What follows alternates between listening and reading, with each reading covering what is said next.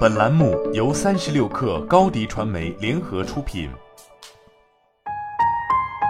本文来自三十六氪神译局。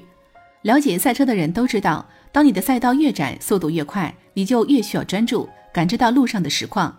开车是一项非常现代化的运动，人类驾驶汽车的历史才有上百年。当我们驾驶汽车时，我们需要用到大脑中几乎不同类型的智能。这里的智能不仅仅是说智商。发展心理学家霍华德·加德纳在一九八三年描述了多元智能的存在，即人类自带的七种智能。随后，他又在这个基础上添加了两种智能：一、视觉空间智能，这是以一种感知我们与周围三维环境的关系、与之互动的能力。我会定期练习一些静物画或者使用 3D 软件，并且尽可能多的访问新地方，从而在更大的范围内体验这个世界。练习摄影或者绘画可以让我研究光影与物体的关系。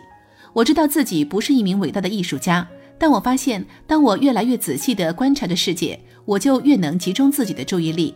这种观察的效果几乎可以视为一种冥想。二、肢体动觉智能，这是一种操控物体和我们身体的能力。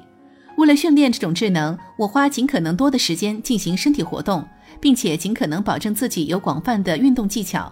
我有孩子，有一条精力充沛的狗狗，这让每天运动变得更加容易。我还尝试每周锻炼几次，并且在跑步、游泳和力量训练之间寻找平衡。我也不是一名运动员，但是我知道这种方法可以提升自己，这就足够了。当然，你或许知道，或许想要挑战更艰难的运动，比如攀岩。三、音乐节奏智能，这是说我们的识别、在线和创造音高、节奏、音色、音调的能力。为了训练这种能力，我会听许多类别的音乐，或者跟着一起哼唱、打节奏。听录音和现场音乐都非常重要，因为这两种方法能让你以不同的方式体验音乐。我没有尝试过创作自己的音乐，但我认为创作音乐也能很好的训练这种能力。四、语言智能，这种智能代表了我们如何思考以及用语言表达复杂思想的能力。我会针对不同的主题写作，并且让他人阅读和评论我的文章。我还会写小说，与其他作家互动，相互帮助提高技能。每当我有机会和新认识的人交谈，我都会尽力在谈话中积极主动，并且及时响应。除了母语之外，我们还可以通过学习其他语言来锻炼语言智能。我在高中和大学积极学习西班牙语，还用互联网学习其他语言中的单词和短语，并且寻找机会使用它们。五、内省智能。这是一种理解、描述自身想法和行为的能力。对于这种特殊的智能，我保持着定期记日记的习惯，分析我的目标和感受。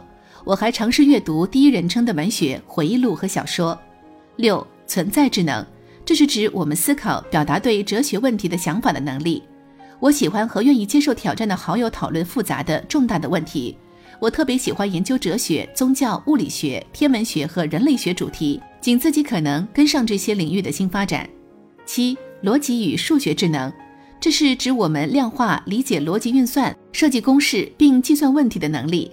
在生活中，我发现有一些游戏可以帮助我们提高逻辑和数学能力。此外，一些免费的网络课程也可以教我们数学概念。我在学习之后会尝试用它们解决日常问题。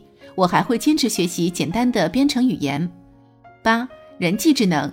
这是指我们与他人互动的能力和同理心的能力。我们和其他人在一起时，无论他们是家人、朋友还是同事，我都会努力做一个倾听者，表现出我的关心，鼓励他们冷静理性的对话，尝试理解他们的观点和想法。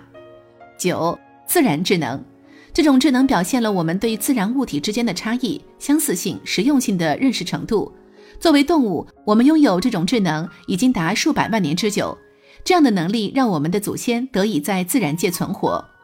然而，我们大部分人并不会经常使用这样的能力。为了提高自己的自然智能，我会花更多的时间在户外和大自然中，专注于用我的感官来观察世界。我和孩子、宠物经常在户外探索，即使天气糟糕，我也会在家里阅读很多户外指南。好了，本期节目就是这样，下期节目我们不见不散。